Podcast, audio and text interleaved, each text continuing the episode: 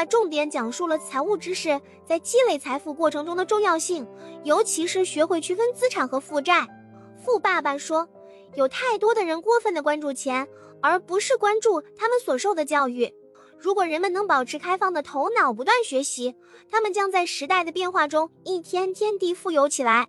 如果人们认为钱能解决一切问题，恐怕他们的日子就不会太好过。只有知识才能解决问题并创造财富。那些不是靠财务知识挣来的钱不会长久。这也是我们当下常说的：你的财富是你认知的变现。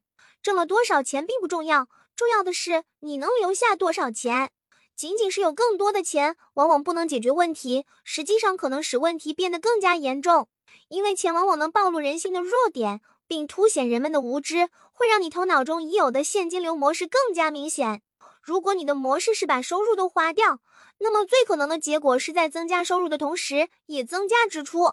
就像有些人买彩票中大奖，他们一下子暴富，但不久又回到最初的样子。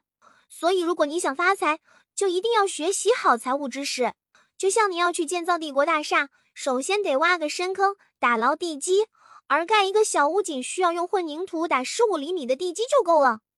大多数人在努力致富时，总是试图在十五厘米厚的混凝土上建造帝国大厦，后果可想而知。学习财务知识时，必须明白资产和负债的区别，然后不断买入资产就能致富。富爸爸说：“富人获得资产。”而穷人和中产阶级获得负债，只不过他们以为那些负债就是资产。该如何区别资产和负债呢？富爸爸解释：资产是能把钱放进你口袋里的东西，负债是把钱从你口袋里取走的东西。比如，穷爸爸认为房子是资产，富爸爸认为房子是负债。房子越大，支出就越大，现金流就会通过支出不断的流出。富爸爸认为。决定买很贵的房子，而不是早早开始证券投资，将对一个人的生活在以下三个方面形成冲击：一、失去了用其他资产增值的时机；二、本可以用于投资的资金将用于支付房子高额的维修和保养费用；三、无法积累投资经验，成为成熟投资者。最好的投资机会往往都是先给成熟投资者，再由他们转手给那些谨小慎微的投资者。当然，在转手时，他们已经拿走了绝大部分的收益。所以，富爸爸如果想换大一点的房子时，会先买入一些资产，让他们创造足以支付这所房子的现金流。反观穷爸爸的财务状况，就很好的描述了老鼠赛跑式的生活。他的支出总是和他的收入持平，根本不可能有闲钱去投资。而富爸爸的资产项产生的收入足以弥补支出，还可以用多余的收入对资产项进行再投资。资产项不断增长，相应的收入也会越来越多。过多的支出则会把家庭拖入债务和财务不稳定的漩涡中。即使人们工作业绩优秀，收入固定增长，也会出现这种情况。而这种高风险的生活，正是由于缺乏财商教育造成的。当下的经济转型中，各种裁员降薪已经让诸多中产一下子陷入财务紧张的境地。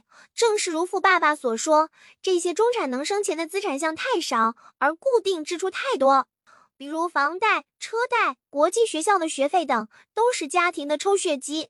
所以，一旦你明白了资产和负债的区别，你就会竭尽全力只买入能带来收入的资产，这是你走上致富之路最好的办法。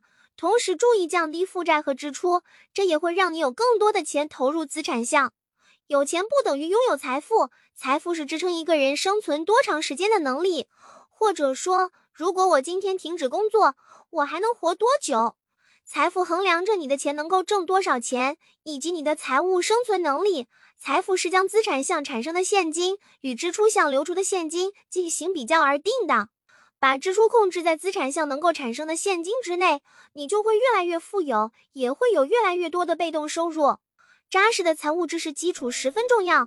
如果想一直富有下去，会计可能是最重要的学科。明白资产与负债的区别，选择合理的消费方式，使得能够有剩余的收入，不断买入资产，也就是能把钱放入你的口袋的东西，让钱为你工作，避免陷入债务的泥潭。那么该如何开始自己的事业呢？锁定黄金屋，下期继续分享。